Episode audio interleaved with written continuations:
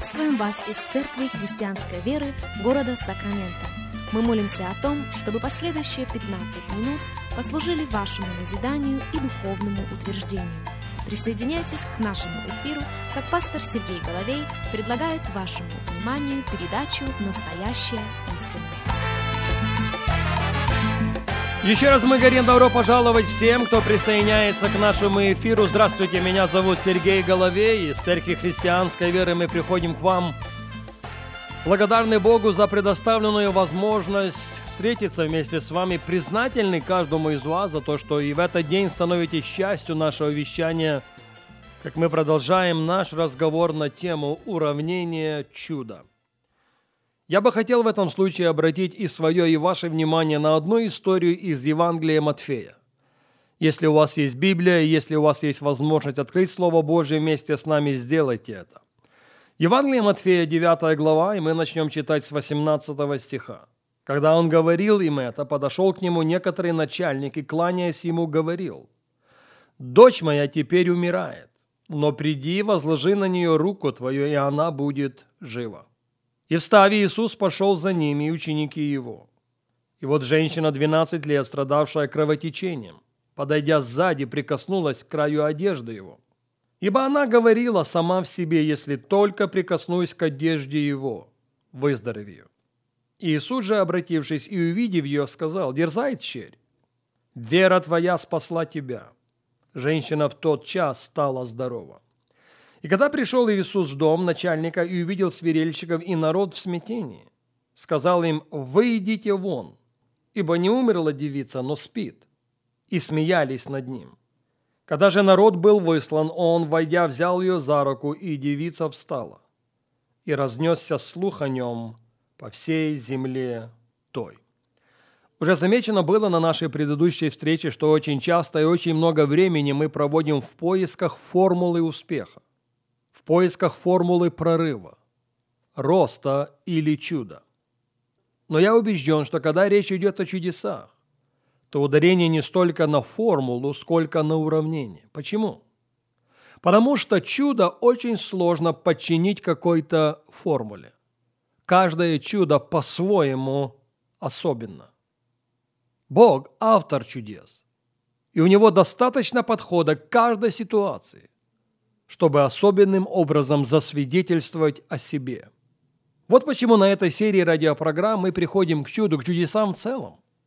Не столько с позиции формулы, сколько с позиции уравнения. Уравнение, в свою очередь, достигается путем добавления, отнимания, деления или умножения. Помните об этом, как мы начинаем сейчас анализировать прочитанную историю. Чудо воскрешения не произошло – пока из комнаты не вышли находившиеся в ней люди. Я повторю это еще раз. Чудо воскрешения молодой девушки не произошло, пока из комнаты не вышли находившиеся в ней люди. Ни в коем случае не будет преувеличением сказать, что очень часто наше чудо на расстоянии вытянутой руки, если мы гораздо добавить чуть-чуть радости или отнять непрощения, добавить чуть больше дерзновения, или полностью отнять все сомнения. Когда-то Иисус сказал одной из своих друзей, и эта история записана в Луки в 10 главе, «Марфа, Марфа, ты заботишься и суетишься о многом, а одно только нужно». Поэтому сегодня уместно будет спросить, что только одно нужно в нашем уравнении чуда. Подумайте об этом. Что должно быть добавлено сегодня? Что должно быть отнято сегодня для того, чтобы чудотворная сила Божья проявила себя? В Деянии апостолов в пятую главу мы переходим с вами в продолжении нашего разговора. Я начну читать с первого стиха Деяния 5.1. Некоторый же муж именем Анания с женой своей Сапфирою продал имение, утаил из цены сведома и жены своей, а некоторую часть принес и положил к ногам апостолов. Но Петр сказал Анания, для чего ты допустил сатане вложить в сердце твое мысль солгать Духу Святому и утаить из цены земли? Чем ты владел, не твое ли было? И приобретенное продажей не твоей ли власти находилось? Для чего ты положил это в сердце твоем? Ты солгал не человеком, а Богу. Услышал эти слова Анания, пал бездыханен, и великий страх обял всех слышавших это. И, встав юноши, приготовили его к погребению, вынеся, похоронили.